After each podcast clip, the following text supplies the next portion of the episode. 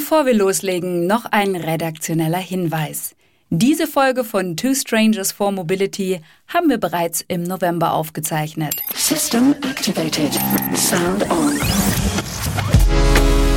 Hallo und herzlich willkommen zu Two Strangers for Mobility, dem Podcast der Daimler Mobility AG. Hier treffen zwei Mobilitätsexperten aufeinander, die keine Ahnung haben, auf wen sie im Studio treffen werden. Das führt zu tollen Überraschungsmomenten und Diskussionen rund um die Themen Mobilität und Digitalisierung. Und heute sprechen wir über das Thema Autobanken im Wandel. Was machen Autobanken eigentlich heute genau? Wo entwickeln sie sich hin?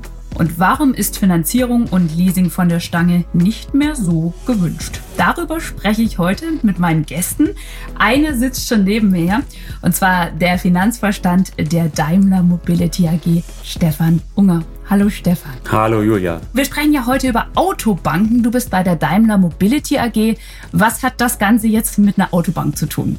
Ja, wir bei der Daimler Mobility AG äh, sind im Konzern einer von drei Divisionen bei Daimler äh, und sind im Wesentlichen in unserem Kerngeschäft für die Finanzierung, Leasing und den Absatz der Fahrzeuge äh, zuständig. Und äh, in dem Zusammenhang natürlich haben wir viele äh, lokale Einheiten in den ganzen Ländern der Welt, in über 40 Ländern. Und in Deutschland ist es die Mercedes-Benz Bank, also eine Autobank. Ich habe eine Umfrage mitgebracht, habe ich nicht von der Straße geholt, natürlich der Situation angepasst dementsprechend. Aber ich habe fleißig Leute antelefoniert und habe sie gefragt, was macht eine Autobank wie die Mercedes-Benz Bank überhaupt? Ich denke, dass Autobanken wie die Mercedes-Benz Bank ähm, durch verschiedene Finanzierungsangebote Kunden ermöglichen, Fahrzeuge zu erwerben und die quasi individuell zu bezahlen. Sie sorgen dafür, dass Leute, die sich kein Auto leisten können, mobil sind. Vermute mal, ähm, dass so eine Mercedes-Benz-Bank dazu beihilft, ein Auto zu finanzieren. Die sich also um Finanzierungen von Autos und so weiter kümmert. Ich habe vor kurzem auch von denen ein Angebot bekommen oder eine Werbung. Das ist ja schon mal positiv. Stefan, was sagst du zu diesen Aussagen? Also zum Endes würde ich erstmal sagen, äh, ganz gut getroffen. Mhm. Äh, ich freue mich natürlich oder würde mich freuen, wenn es nicht nur äh, eine Werbung war, sondern wirklich ein Angebot, äh, wie der letzte ähm, äh, hier in dem Interview gerade. Aber es beschreibt es schon eigentlich ganz gut. Ja, wir mhm. ähm, kümmern uns im Wesentlichen darum, dass wir Fahrzeuge finanzieren äh, und verleasen. Aber ich glaube, das ist äh, nicht mehr genug. Die Kunden, und ich glaube, in dem einen klang das auch an, bei dem einen Kommentar, alles, was rund ums Auto geht und die Mobilität ermöglichen den ähm, Kunden, das ist, glaube ich, sehr wichtig. Und das ist der Kern des Geschäfts letztlich. Also kann man sagen, vom reinen Finanzdienstleister hin zum Mobilitätsdienstleister. Ja, so beschreiben wir das, mhm. weil wir natürlich die letzten Jahre gesehen haben, dass dem Kunden eine einfache Finanzierung einfach nicht mehr ausreicht. Die Kunden sind es heutzutage gewöhnt, dass sie ein Auto eigentlich nutzen, auch wenn es für einen Kunden wahrscheinlich äh, eine der größten Anschaffungen ist. Wir wissen das, in einem Haushaltseinkommen ist vielleicht das eigene Haus äh, äh, etwas äh, sehr Großes und dann kommt äh, vielleicht noch die Wohnung, äh, die, die Miete dann, wenn es kein eigenes Haus ist. Aber dann ist es eigentlich schon als Investitionsgut das Auto. Mhm. Trotz alledem wird ein Auto heutzutage eher genutzt äh, und man will es eigentlich all-inclusive haben, so wie wir es im Privaten ja an vielen Ecken schon kennen und, und eigentlich auch äh, für gut befinden. Mhm. Und deswegen hat sich dort äh, natürlich das viel mehr von der reinen Finanzierung in ein komplettes Mobilitätsangebot äh, entwickelt die letzten Jahre. Ja, und das ist ja eine Entwicklung, die kann man in der ganzen Wirtschaft beobachten. Und deswegen, weil wir quasi auch mal so die Brille noch übergreifend aufziehen wollen, haben wir jetzt unseren zweiten Gast vor der Türe stehen. Stefan, hast du eine Ahnung, wer da gleich kommen könnte? Also, ihr habt mir ja nichts gesagt und keiner hat mir irgendwas gesagt. Alle lachen sie jetzt hier. Äh, sehe ich nur, ja, wie ich jetzt hier so höre. Es scheint wohl ganz spaßig zu sein. Ich gehe mal davon aus, dass es auch jemand ist, der vom Fach ist, aus einer Autobank oder aus dem Mobilitätssektor.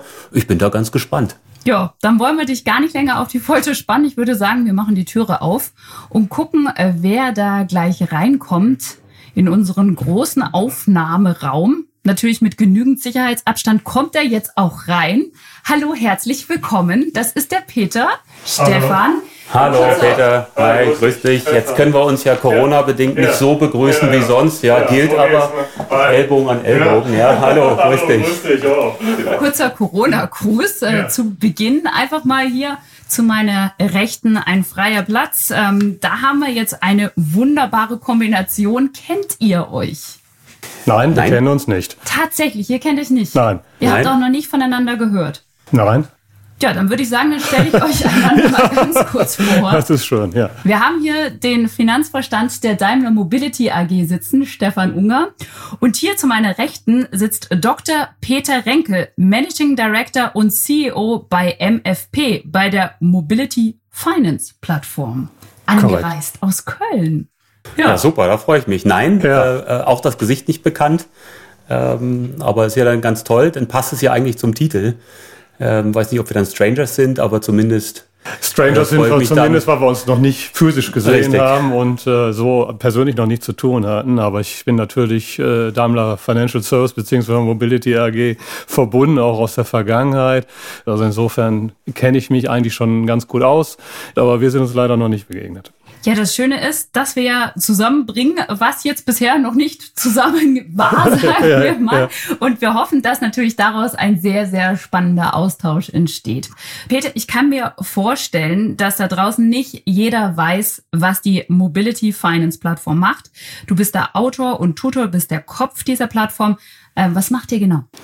Wir sind eine Veranstaltungs- und Networking-Plattform und haben uns Anfang des Jahres gegründet. Äh, es geht aus dem BDA hervor, Banken der Automobilwirtschaft. Das war ein Verband, äh, wo die Captives zusammengeschlossen waren und ähm, das äh, lief aus Ende letzten Jahres und ich hatte dann die Idee, äh, ja, so einige Themen weiterzuführen, insbesondere Digitalisierungsthemen, Mobility-Themen. Und die Formate äh, sind äh, ja größere Veranstaltungen, ist im Moment natürlich schwer, ist alles digital. Äh, oder eben auch Web-Meetings, äh, die wir durchführen, um verschiedene Marktteilnehmer zusammenzubringen. Und das sind die Captives, die Non-Captives, die Leasinggesellschaften, Startups, aber auch etablierte Dienstleister. Stefan und ich haben vorhin schon drüber gesprochen. Autobanken sind nicht mehr das, was sie mal waren, sagen wir. Da wird viel mehr angeboten. Woran sieht man denn diesen Wandel? Äh, den Wandel sieht man daran, äh, dass sich die Kundenbedürfnisse ändern, auch äh, die Kunden äh, Wege zum Produkt, ähm, Informationsaufnahme und eben auch äh, Kontakte während äh, der äh, Entscheidungsphase haben sich komplett verändert. Äh, da spielen digitale Formate eine Rolle. Kunden müssen abgeholt werden.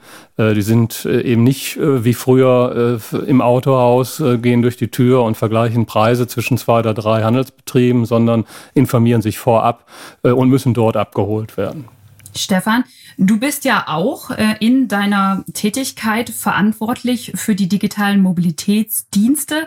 Ähm, was hat sich denn da jetzt in den vergangenen Jahren getan? Das begleitet ja diesen Wandel. Ja, das passt ja auch zu dem, was der Peter äh, gesagt hat. Jetzt nicht nur was die Autohäuser betrifft und wie der Kunde äh, reagiert, sondern was ich vorher auch schon gesagt habe.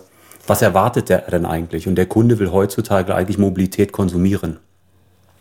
Und natürlich gibt es dort die entsprechenden Sharing-Dienste. Ganz bekannt natürlich weiß jeder das Thema Uber als bekannteste Marke auch weltweit. Äh, wir selber haben ja bei uns äh, FreeNow im Portfolio bei der Daimler Mobility AG. Ähm, das ist das, was jetzt mal die engere Mobilität betrifft, äh, Kunden von A oder Menschen von A nach B zu bringen.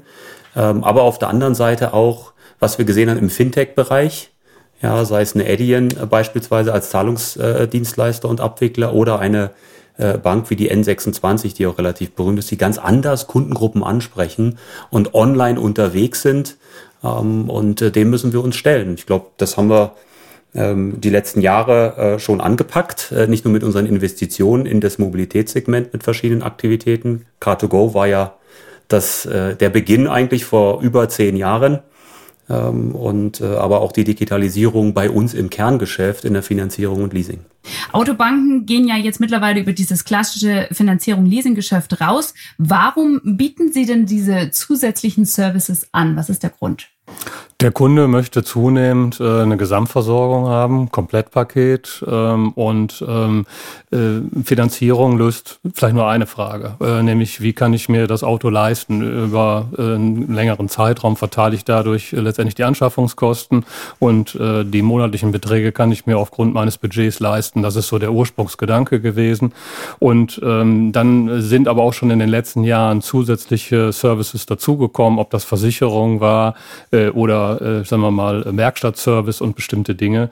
Und jetzt äh, geht es auch in Richtung Mobilitätsdienstleistung ähm, und, sagen wir mal, Gesamtpakete, so dass man in der Rate alles vereint hat, bis auf den Sprit und äh, dann äh, eine gute Kalkulationsgrundlage hat äh, und sein monatliches Budget dagegen laufen lassen kann und hat Planungssicherheit. Das ist, denke ich, der Trend. Wisst ihr, an was mich das erinnert? Das erinnert mich tatsächlich so ein bisschen an diese Streaming-Dienste, die man ja mittlerweile nutzt. Also man kann, wann man möchte, einen Film schauen. Ähm, ich muss mich nicht an bestimmte Uhrzeiten halten und ich kann gucken, was ich möchte. Ist es tatsächlich im übersetzten Sinne das?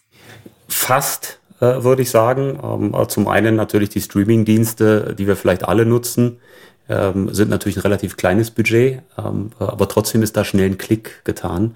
Bei einem Auto ist es natürlich immer monatlich eine relativ große Rate. Wenn ich natürlich zusätzliches Service buchen kann, dann sind das vielleicht die kleinen Unterschiede, die ich einfach mit einem Klick zubuchen kann. Äh, und da kommt vielleicht dann auch die Convenience her, die wir für den Kunden äh, bieten wollen. Äh, erstmal was die Angebote betrifft, weil es ist sehr einfach zu sagen, mit einem Klick kann ich die Versicherung erweitern oder mit einem Klick kann ich das und das zubuchen, am besten noch übers Dashboard äh, im Fahrzeug, äh, weil dann entsprechend ein Profil hinterlegt ist. Ähm, und damit ist es für uns natürlich auch etwas, wo wir Geld verdienen können und Services anbieten können. Am Ende steckt dahinter, wir formulieren es bei uns from years to minutes. Also wie kann ich den Kunden eigentlich die ganze Zeit in meinem Ökosystem auch halten ähm, und ihm mit zusätzlichen Diensten, äh, wo er dann nicht zum Wettbewerb geht oder nicht zu einem anderen Service, eigentlich eine Loyalität über den gesamten Lifecycle äh, am Ende äh, generieren. Das steckt eigentlich dahinter. Äh, denn letztlich jeden Kunden, den wir länger halten, ist auch ein Kunde, der wieder neue Services gibt. Wir brauchen nicht in die Neuakquise gehen dieses Kunden. Und das ist dann schon ein Wettbewerbsvorteil. Ich denke, dass diese Grundgedanken schon länger existiert haben. Ähm, es gab schon immer äh, Full-Service-Leasing, zunächst für Gewerbekunden, dann für Private. Und Leasing ist seit mehreren Jahr, Jahren eigentlich auf der Vorfront. Also das steigt äh, anteilsmäßig äh, gravierend im Verhältnis zur normalen Finanzierung oder zum Barkauf. Aber ähm, diese sogenannten Abo-Modelle oder Subscription-Modelle, die es erst seit zwei, drei Jahren vielleicht gibt, die haben das nochmal äh, beschleunigt, das ganz, diese ganzen Gedanke äh, der ähm, Subskription und auch äh, diese ja, Netflix-Gedanke, der dahinter steckt, dass ich im Prinzip auf Knopfdruck äh, bestimmte Dinge habe, die dann eingebaut werden und ich brauche mich um nichts anderes zu kümmern und äh, ich habe keine langfristigen Commitments. Äh, ein Leasingvertrag hat ja eine vorbestimmte Laufzeit, der läuft 36 Monate, 48 Monate und ich komme da nicht raus. Äh, und gerade in unsicheren Zeiten, in denen wir jetzt im Moment sind, äh, macht es Sinn, Produkte anzubieten, die Flexibilität schaffen für den Kunden, wo er recht äh, schnell auch wieder rauskommt. Und darum ist das sehr populär im Moment. Stefan, ist das eine Erfahrung, die ihr auch gemacht habt, durch äh, Corona bedingt dann quasi auch andere Anforderungen? Ja, gut, Corona ist jetzt vielleicht nochmal ganz speziell und gerade wenn wir auf die Mobilitätsdienste wie äh, ShareNow beispielsweise gucken oder FreeNow, ähm, war da natürlich insbesondere die Sorge, wie ist denn das da eigentlich mit so einem Auto, was vorher ein anderer gefahren hat? Also bei, bei ShareNow beispielsweise, da gab es dann erst einmal ähm, ich sag mal, viele Fragezeichen auf der Kundenseite. Das hat sich mittlerweile gelegt. Ähm, äh, auch beim Thema ähm, äh, FreeNow beispielsweise waren da auch die Fragezeichen. Wir haben dann die, die, die Fahrer ähm, äh, und die Autos ausgestattet mit Plexiglasscheiben, mit äh, Desinfektionsmittel. Da hat man den Vorteil, wenn man im Taxi ist, dass nach jeder Fahrt wirklich der Taxifahrer am Ende auch wieder alles reinigen kann. Das ist ähm, einfacher. Ähm, aber es hat natürlich, äh, Covid hat äh, zu gewissen Beschleunigungen natürlich geführt, äh, was ähm, jetzt den öffentlichen Personennahverkehr betrifft. Äh, und äh, wir sehen da schon wieder einen Trend zum, oh, vielleicht habe ich dann doch lieber ein eigenes Auto und ein Leasingangebot oder nutze die Sharing-Dienste. Ähm, äh, was ja eine Zeit, zeitweise so ein Trend gab, oh, das wird es vielleicht gar nicht äh, mehr geben, das eigene Auto. Das hat eigentlich vieles äh, zurechtgerückt erst einmal oder Fragezeichen dran gemacht. Sind wir da richtig unterwegs? Zu unserem Vorteil jetzt erst einmal. Ähm, auf der anderen Seite äh, muss man sehen, die Herausforderungen bleiben. Ja. Äh, Covid hat vielleicht auch nochmal einen Trend äh, beschleunigt, den sage ich jetzt mal Digitalisierung. Denn all diese Angebote, die wir ja haben, äh, und Peter, du hast es ja gesagt, äh, gehen ja auch nur, weil wir auf der technologischen Seite auch Fortschritte machen. Wie können wir die Kunden eigentlich mit zu einem Klick bewegen? Ja, steckt da eine voll digitalisierte Welt dahinter, wo er ganz einfach auf die Services äh, zugreifen kann. Und ich glaube, Covid ist da nochmal so ein Beschleuniger gewesen, weil es gezeigt hat, wir müssen auf einmal alle online denken. Ja, äh, und werden dort vieles noch umstellen müssen. Äh, und da sind wir schon ein gutes Stück vorangekommen, aber wir haben auch noch ein gutes Stück vor uns. Ja, Peter hat so einen schönen Begriff verwendet, den habe ich bei dir das allererste Mal gelesen. Das war der Digitalisierungskatalysator Corona. Hm, ja, okay. Was können wir uns denn darunter vorstellen? Ja, also das ist der Beschleuniger letztendlich. Ne? Das ist, ähm, äh, wie auch gerade gesagt worden ist, äh, nochmal eine Beschleunigung gewesen dieses Jahr. Es hatten bereits alle schon die Weichen gestellt in Richtung äh, Digitalisierung und äh, auch neue Mobilitätsdienstleistungen. Aber äh, Corona hat dem Ganzen nochmal einen Schub gegeben und äh, hat uns, ich würde sagen, ins Jahr 2025 2020 katapultiert äh, per Knopfdruck. Ähm, da wären wir so schnell nicht angekommen wie durch Corona. Äh, und ähm, natürlich muss man dafür Geld in die Hand nehmen, man muss Prioritäten setzen, man muss es wollen und äh, da sind nicht alle Marktteilnehmer gleichmäßig unterwegs. Äh, insofern glaube ich, dass sich im Moment das Feld ein bisschen spaltet. Ähm, denn es gibt sowohl die Banken und Hersteller, die im Moment sagen, ja, wir müssen sparen, ja, und können im Moment bestimmte Projekte nicht äh, weiter äh, verfolgen. Und andere sind genau umgekehrt unterwegs. Sie sagen, gerade jetzt müssen wir äh, da investieren in diese Projekte und müssen Digitalisierung vorantreiben. Und das führt dazu, dass das Feld eigentlich ein bisschen auseinanderfällt im Moment. Und es sollte am Ende aber auch kein Widerspruch sein. Ja. Es kann wieder. Ähm, das, ähm, natürlich ähm, kann man das so jetzt aufteilen, aber eigentlich liegt ja die Intelligenz und, äh, in der Mitte. Äh, wie kann ich die richtigen Prioritäten setzen? Ja, natürlich ist durch so eine Krise jedes Unternehmen erstmal gezwungen gewesen, wir müssen auch sparen.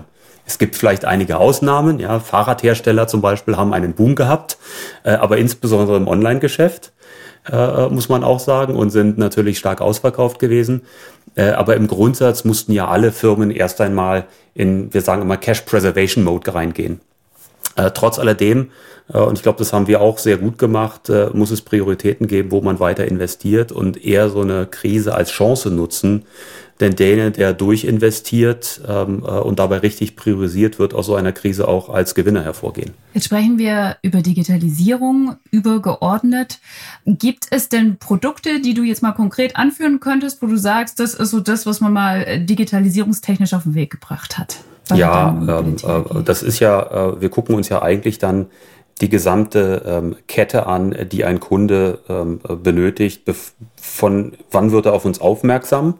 Und welche Medien nutze ich da, wie kann ich diese Lead Generation eigentlich dann entsprechend machen, bis hin zu, hat er den Vertrag unterschrieben, ja, also E-Contracting, E-Signature als Beispiele. Und wie kann ich ihn während der Vertragslaufzeit eigentlich betreuen, ähm, auch online, indem man natürlich Online-Portale nutzt, um verschiedene Dinge dort entsprechend anzupassen. Ja, beispielsweise in den USA äh, dann auch ein Tool, äh, wo es dann den Kunden sehr einfach gemacht worden ist, vielleicht die, die Vertragslaufzeit zu verlängern oder einfach mal Zahlungen auszusetzen, äh, weil wir natürlich auch gesehen haben, in dieser Krise äh, ist es natürlich für uns besser, wenn wir den Kunden unterstützen in einer Notsituation, anstatt ähm, äh, gleich äh, den, den, den Vertrag in Frage zu stellen, weil er halt gerade mal nicht zahlen kann und einen Engpass hat. Also insofern gibt es da sehr konkrete Beispiele äh, in vielen Ländern.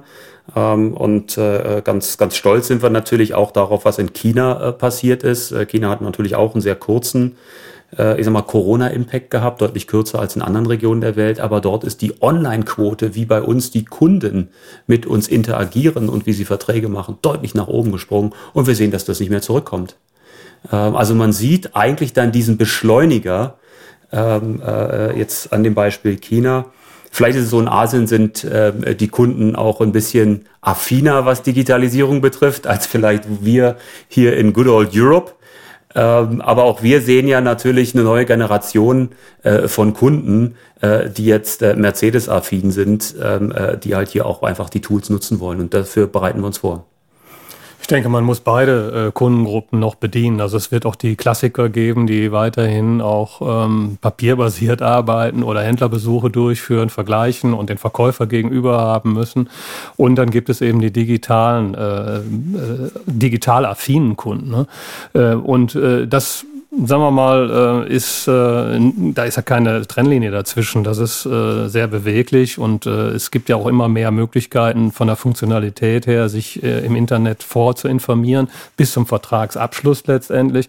Aber einige haben dann immer noch die Scheu davor, den, also zu klicken und bei 40.000 oder 50.000 Euro dann ohne jegliches Gespräch, ohne Probefahrt einen Vertragsabschluss durchzuführen. Und da muss man natürlich darauf vorbereitet sein. Ich denke, man muss die Möglichkeiten haben, man muss die Funktionalitäten haben, man muss dem Kunde eben auch die Möglichkeit geben, jederzeit aus dem Prozess auszusteigen und dann doch das Gespräch zu suchen. Das kann auch ein Chat sein, äh, digital, aber das kann natürlich auch ein Besuch sein vor Ort. Und dann ist es wichtig, dass die Daten, die bereits aufgenommen worden sind, dann verfügbar sind vor Ort beim Verkäufer. Dass also nicht, sagen wir mal, Fragen kommen äh, nach Namen und Geburtsdatum und das muss ja, ist ja alles schon letztendlich dann erfolgt, äh, das würde den Kunden sehr nerven, denke ich mal. Also wenn er dann den Eindruck bekommt, das war alles umsonst, was ich bisher digital gemacht habe, dann muss der Kunde abgeholt werden. Äh, darum ist es wichtig, dass man diesen Prozess durchdenkt bis zum Ende und äh, den, den Kunden letztendlich begleitet auf dieser Journey. Absolut. Ich denke, es, es, es geht wirklich darum, wie kann Online und Offline eigentlich zusammenarbeiten. Äh, am Ende ist es immer noch ein Produkt und gerade eine Marke wie Mercedes-Benz lebt natürlich davon, von dem Look and Feel, was die Marke ja auch eigentlich ähm, am Ende ausmacht ähm, und welche Möglichkeiten es bietet. Nur wir müssen ähm, den, den Handel ganz anders äh, an der Stelle ähm, äh, integrieren in diese Journey. Also wir wissen aus Studien, dass dem Kunden das in der Vergangenheit und wahrscheinlich und heute wahrscheinlich äh, noch mehr schon nervt, wenn er dann sagt, ich habe mich eigentlich entschieden, dieses Auto zu nehmen, will jetzt einen Leasingvertrag machen und sitzt dann drei Stunden nochmal im Backoffice, ja, um dann alle möglichen Formulare äh, entsprechend auszufüllen. Ja, wir wissen, die Kunden informieren sich vorher, du hast es genannt, sehr gut. Sie shoppen ganz anders ja, und haben sich Monate vorher schon informiert, sind durch verschiedene Autohäuser, also wissen eigentlich, was das Produkt kann, sind auch viel besser informiert teilweise als der Verkäufer. Das ist dann auch noch speziell, weil im Internet kriegt man natürlich auch alles raus. Das macht es äh, sehr spannend und deswegen müssen wir gerade diesen letzten Schritt, wenn es darum geht, jetzt nehme ich das Produkt, das so einfach, so sicher für den Kunden machen wie nur möglich. Ähm, die Hürde soll also möglichst leicht überspringen. Ähm, und das ist natürlich, sind natürlich dann auch äh, Riesenchancen. Nicht nur, wie wir im Handel aufgestellt sind, ja, weil wir dann auch eher Erlebnis dann und Marke vermitteln äh, und Produkt eigentlich, aber nicht direkt zum Abschluss bringen und äh, können damit natürlich auch effizienter sein, gar keine Frage. Ja. Ich denke, als Autobank äh, muss man eben alle Kunden mitnehmen. Das ist äh, die Situation, denn äh, die Autobank hat den Auftrag, ähm, letztendlich Mobilität zu fördern und die Fahrzeuge, die letztendlich aus dem Werk kommen, zu finanzieren. Eine Autobank muss äh, alle Facetten von Kunden bedienen können, weil es darum geht, letztendlich die Loyalität zu schaffen, die durch diese Finanzprodukte erzielt werden und eben letztendlich die Autos zu verkaufen. Äh, und da sind eben auch Kunden dabei, die noch sehr traditionell unterwegs sind. Genau, und die muss man deswegen, genauso abholen. Genau, und deswegen Transformation ist in dem Fall anstrengend. Ja. Das ist halt nicht Greenfield, hm. ja, N26-like, du hast hm. es gesagt, hm. ja. äh, sondern wir müssen ja gucken, wie können wir eigentlich eine Legacy Mhm. Ähm, nicht nur bei uns intern, sondern auch was die Kunden betrifft. Und, und das sind ja lo loyale Kunden. Wie können wir die eigentlich auf diese Reise mitnehmen? Äh, und das ist äh, ziemlich anstrengend führt zu mehr Komplexität, was man ja eigentlich gar nicht möchte. Man möchte Komplexität ja reduzieren, aber im Moment äh, wird die Komplexität aufgebläht. Äh, durch diesen Aspekt, aber auch durch Mobilitätsprodukte, die es vorher nicht gab. Ähm, und noch ein Aspekt, den wir noch gar nicht angesprochen haben, die Unsicherheit äh, bei den äh, sagen wir, Antriebstechnologien, die wir jetzt haben. ähm, und äh, da möchte der Kunde auch ähm, eine gewisse Sicherheit haben. Also wenn ich noch kein Elektroauto gefahren habe, und soll das kaufen für 50.000 Euro, habe ich sicherlich damit ein großes Problem, weil ich gar nicht weiß, was ist in drei, vier Jahren, zumal sich die Technologie auch sehr schnell weiterentwickelt. Das heißt, äh, diese Unsicherheit führt auch dazu, dass Kunden zunehmend leasen, finanzieren oder auch Abo-Modelle wählen, um schnell ähm, sich wieder anders entscheiden zu können und vor allen Dingen auch kein Risiko einzugehen, kein Wiederverkaufsrisiko oder Restwertrisiko, wie wir ja sagen. Ähm, das hat ja jemand anders äh, in dieser äh, Konstellation. Und ich glaube, das befeuert auch nochmal äh, den Markt der Autobahnen. Absolut. Also gerade in Deutschland, Mercedes-Benz Bank hat ja genau für den EQC beispielsweise äh, dort ein entsprechendes Angebot. Um gerade die Kunden daran zu führen, mal nehmt es doch einfach. Ihr könnt dann trotzdem innerhalb von drei Monaten äh, immer wieder kündigen aus diesem Abo-Modell oder Rental-Modell eigentlich rauskommen aus dem Mietmodell.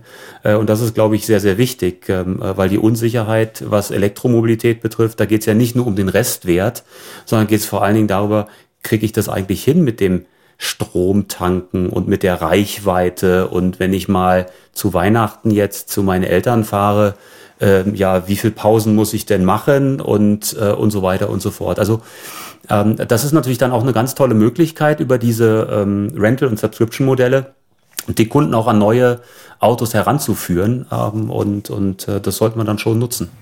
Ich finde das total spannend. Ich höre ganz gebannt dieser Diskussion zu. Und mir fällt auf, es hat so viel mit einer psychologischen Komponente auch zu tun. Also ich äh, kenne das von mir selber, wenn ich ein Online-Formular ausfülle und äh, dann habe ich mir sehr viel Mühe gegeben und dann klicke ich weiter und dann ist es weg und dann darf ich es wieder ausfüllen. Das ist einfach dann eine gewisse Aggression, die da entsteht. Und dann natürlich auch die Angst, große Beträge über das Internet zu bezahlen. Also ich kann mir vorstellen, wenn man in ein Autohaus geht und man hat einen Betreuer vor Ort und einen Händler, der einem das Auto gut verkauft, der einem sagt, ich habe hier die Möglichkeiten, hier kannst du finanzieren, ähm, so quasi der Betreuer meines Vertrauens. Ich kann mir vorstellen, dass das eine große Komponente ist, die in den Köpfen eine Rolle spielt. Ja, absolut, absolut. Ja. Äh, da fehlt halt genau dieses. Ähm, äh, aber deswegen umso wichtiger ist es ja, dass wir insgesamt als Marke, sei es in Deutschland als Mercedes-Benz Bank, als Mercedes im Namen auch, äh, wo ja auch Sicherheit und Qualität dahinter steht, dieses auch dann vermitteln in den Online-Medien. Äh, das ist, glaube ich, ganz, ganz wichtig. Aber wenn ich dann als Kunde vor Ort bin beim Händler, dass das dann entsprechend wiedergespiegelt wird, äh, das ist, glaube ich, äh, wichtig. Vertrauen ist äh, in der Finanzbranche auch bei, insbesondere dann bei Autobanken äh, sehr, sehr groß, weil da geht es um große Beträge und es geht um eine äh, sehr, sehr gute Betreuung. Äh, und die müssen wir auch online sicherstellen. Äh, und, und das ist nicht einfach, weil jeder hat als Kunde im Privaten immer wieder seine Erfahrung, ich komme in irgendeine Hotline ja, und warte dann fünf Minuten oder zehn Minuten und kriegt keine richtige Antwort und drücken Sie bitte hier und drücken Sie da. Und das ist das, wo wir, glaube ich, ähm, sehr viel Verantwortungsbewusstsein an den Tag legen müssen, um dort die richtige Ansprache beim Kunden zu finden zehn Tasten später dann durchgedrückt so, und immer genau, noch keine ja, Antwort. So. Ja. Also äh, zu, zu dem Thema, äh, wie, wie viel ist man bereit, äh, zu, äh, also freizuklicken im Internet bei, einer, äh, bei einem Auftrag? Das ist ja eine, eine graduelle Entwicklung. Wir haben ja alle angefangen bei Amazon irgendwo mit 30 Euro und haben ein Buch bestellt. Dann hat sich das langsam hochgeschaukelt auf ein paar hundert Euro. Dann hat man eine Urlaubsreise gebucht, die hat dann äh, 2000 Euro gekostet. Mittlerweile kauft man E-Bikes für 5000 Euro. Äh, aber sagen wir mal, bei 30.000 oder 40.000 sind wir noch nicht angekommen. Also jedenfalls die meisten nicht. Vielleicht der eine oder andere. Kann, kann sein. Äh, nur durch Angebote wie Leasingfinanzierung oder Abo-Modelle äh, wird ja der Gesamtbetrag äh, aufgeteilt auf Monate und dann redet man über 300, 400, 500 Euro. Und das ist dann wieder in dem Rahmen äh, innerhalb der Hemmschwelle, wo man sagt, okay, das kenne ich, 300 Euro habe ich schon mal gemacht oder 400 und dann bin ich eher bereit zu klicken. Jetzt haben wir viel über zukünftige Services gesprochen, die auch Bestandteil eines Leasing- bzw. Finanzierungsvertrages sein sollten. Peter, du hast eine Studie auch dazu veröffentlicht. Da ging es zum Beispiel auch um Urlaubsfahrzeuge, was zum Beispiel auch eine Möglichkeit sein könnte, in einen äh, Finanzierung, Leasingvertrag reinzusneaken. Ne? Ja, also äh, wenn man die Kunden befragt, äh, das ist natürlich alles jetzt erstmal ein bisschen Hirngespinste, weil es das teilweise nicht gibt. Und es ist immer schwer, eine Studie zu machen zu Dingen, die es noch nicht gibt. Also wenn man rein an die Vorstellungskraft der Kunden appelliert, kriegt man höchste Antworten teilweise. Insofern ist das nicht alles, sagen wir mal, direkt eins zu eins umzusetzen. Aber trotzdem ist es interessant, äh, was sich Kunden vorstellen. Und äh, da hat ja Daimler Mobility auch schon das eine oder andere im Angebot, dass verschiedene Verkehrsträger miteinander verbunden werden oder verschiedene Produkte miteinander verbunden werden, äh, indem ich also, ähm, äh, sagen wir mal, ähm, Abo-Modelle äh, verbinde mit, mit Carsharing äh, oder mit einem Leasingvertrag und dann kann ich eben äh, Parken noch mit reinnehmen und andere Dinge. Und so kam eben auch die, dieser Gedanke Urlaubsfahrzeug, äh, weil wir tendieren tendieren ja oder haben in der Vergangenheit dazu tendiert, das Auto danach äh, zu spezifizieren und zu kaufen, äh, ja, wo, sagen wir mal, wir mit der Familie in Urlaub hinfuhren. Ne? Äh, da mussten dann zwei Kinder rein, äh, da musste ein Bootsanhänger dran und dann ist man zum Gardasee gefahren und das musste ein großes Auto sein. Da war man aber nur drei Wochen im Jahr und dafür hat man das ganze Jahr ein großes Auto gefahren. Das ist vielleicht gar nicht so sinnvoll. Äh, vielleicht ist es sinnvoll, äh, das auszurichten äh, nach äh, der Nutzung äh, ja, in den anderen äh, sozusagen Monaten des Jahres, in den anderen elf Monaten des Jahres und dann im Urlaub ein Auto zu nehmen, was speziell dann für den Urlaub geeignet ist. Und das eventuell dann einzubauen in das Gesamtpaket. Und das ist ein Gedanke, den kann ich nachvollziehen. Ich weiß nicht, inwiefern das schon angeboten wird. Das ist auch eine Kostenfrage natürlich, weil je kürzer eine Laufzeit ist für so ein Fahrzeug, desto teurer wird's. Dann müsste man das Fahrzeug eben schon mehrmals dann auch äh, an den Mann bringen äh, im Laufe des Jahres. Dann rechnet sich das vielleicht wieder, aber der Gedanke äh, kam da sicherlich hoch in der Studie. Ja, das ähm, äh, sieht man ja jetzt an verschiedenen Bewegungen. Beispielsweise bei Schernau haben wir das gesehen, gerade in diesem Jahr. Ähm, wir haben bei Schernau ja immer bisher diese On-the-Spot-Renting, right? Also du nutzt das Auto für 15 Minuten, 20 Minuten, steigst ein, sehr convenient ähm, ähm, und so weiter. Wir haben das jetzt aber erweitert bei Schernau in Richtung Car Rental. Also nimm mal das 6-Stunden-Paket, 8 Stunden, 24-Stunden-Paket oder auch jetzt mehrere Tage. Ähm, und äh, das haben wir jetzt gerade gesehen. Im Sommer vor allen Dingen kam sehr, sehr gut an. Eine sehr, sehr hohe Auslastung bei den Fahrzeugen, teilweise gar keine Verfügbarkeiten, weil die Kunden einfach gesagt haben, naja, also wenn ich jetzt rausfahren will ähm, äh, und einen Ausflug machen will, für ein, zwei Tage übers Wochenende, äh, und ich bin sonst eigentlich nur ein Nutzer des öffentlichen Personennahverkehrs, dann nehme ich mir jetzt auch einfach nur so ein Scheren-Auf-Fahrzeug ähm, und, und fahren, äh, fahr die zwei Tage einfach mal raus, äh, verbring einen Tag oder einen ganzen Tag. Äh, und dann haben wir gesehen, wie Kunden eigentlich von diesem Short-Term-Rental Richtung Long-Term ähm, äh, gehen und das kam sehr, sehr positiv an. Auf der anderen Seite sehen wir auch, ähm, dies, äh, die Vermietfirmen, äh, also die Six, die Avis und wie sie alle heißen, Europcar, äh, die kommen ja eigentlich von dieser Vermietung ein Tag, zwei Tage, machen jetzt Leasingmodelle, auch längere Modelle äh, und arbeiten dort auch mit ihrem Fuhrpark äh, sehr gut. Also wir haben sehr praktische Beispiele, wo wir genau das, Peter, was du beschrieben hast, eigentlich jetzt sehen und wir müssen gucken, wie können wir das eigentlich als ähm, Autobank ähm, oder als Daimler Mobility AG äh, organisieren. Denn am Ende äh, ist es nicht so einfach. Jeder Kunde will am liebsten ein ganz neues Fahrzeug haben. Jeder Kunde will im Sommer ein Cabriolet fahren. Wenn er in Urlaub wird, will er ein SUV haben mit einem großen Kofferraum. Ja, im Winter will er Allradantrieb mit natürlich Winterreifen haben, ähm, etc. Äh, und diesen Fuhrpark müsste man ja davor vorhalten. Äh, nur leider hält man im Sommer dann viel zu viele äh, Fahrzeuge mit Allradantrieb vor oder im Winter zu viele Fahrzeuge als Cabriolet vor. Das ist natürlich dann schon ein Spagat.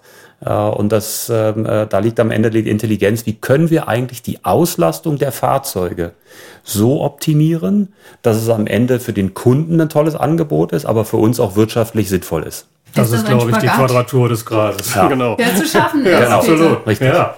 Ja, also äh, man kann äh, sicherlich, man muss dem Kunden zuhören, man muss äh, den, den Kunden abholen, wo er ist und man muss dann sicherlich auch die Kundenbedürfnisse äh, befriedigen. Aber man muss natürlich auch an seine eigene G und V denken. Äh, das ist vollkommen klar. Und insofern ist das äh, eine Balance zwischen beiden. Was ist eben auch die Kunst des Möglichen? Was kann ich anbieten und was ist wirtschaftlich? Und da muss ich das, sagen wir mal, einnorden, das ganze Thema. Wir gucken immer gerne auf unsere Glaskugel, die nehmen wir quasi und stellen die jetzt hier so in die Mitte und da gucken wir jetzt mal rein.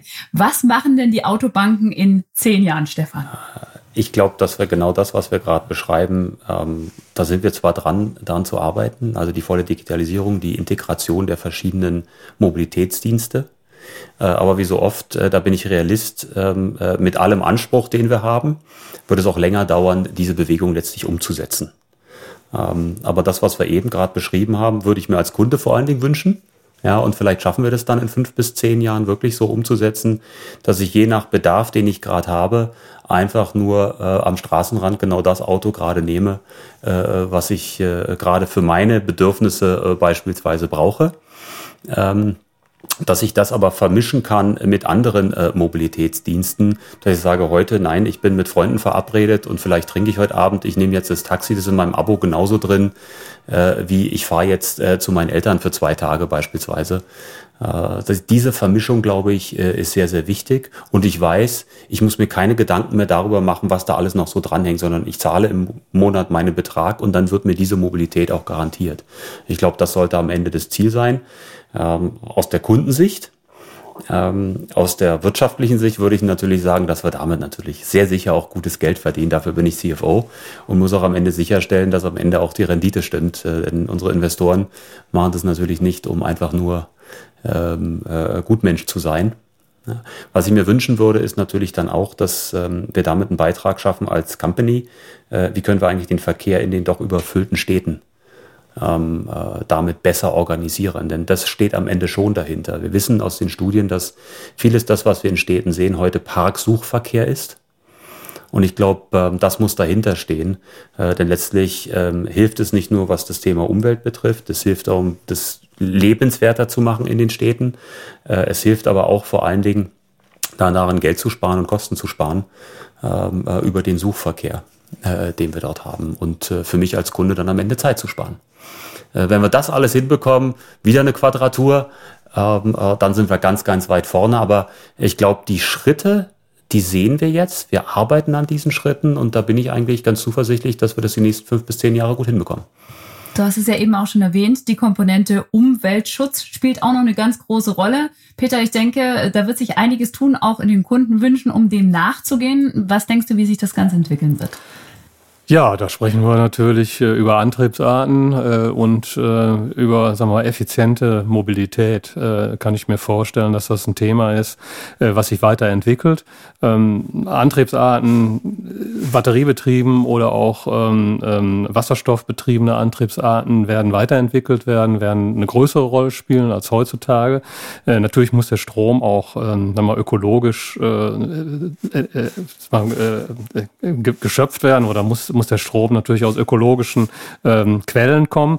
Alles andere macht keinen Sinn. Aber da geht der Trend hin und da muss man sich, äh, denke ich, als Automobilhersteller, und das tun ja alle, äh, sehr intensiv mit beschäftigen. Und für die Autobanken spielt das auch eine sehr große Rolle, äh, dass man solche Angebote nämlich äh, von vornherein dann auch hat. Äh, denn das sind unsichere Zeiten für die Kunden. Die wissen nicht, wie sich die Trends weiterentwickeln und äh, das kann man auffangen, die Riesen kann man auffangen. Und wichtig ist, dass man von Anfang an dabei ist ähm, und auch lernt mit diesen, äh, sagen wir mal, auch digitalen Schritten und digitalen Angeboten. Denn das Kundenverhalten ist teilweise anders äh, als im Offline-Bereich, so wie wir das aus der Vergangenheit kennen.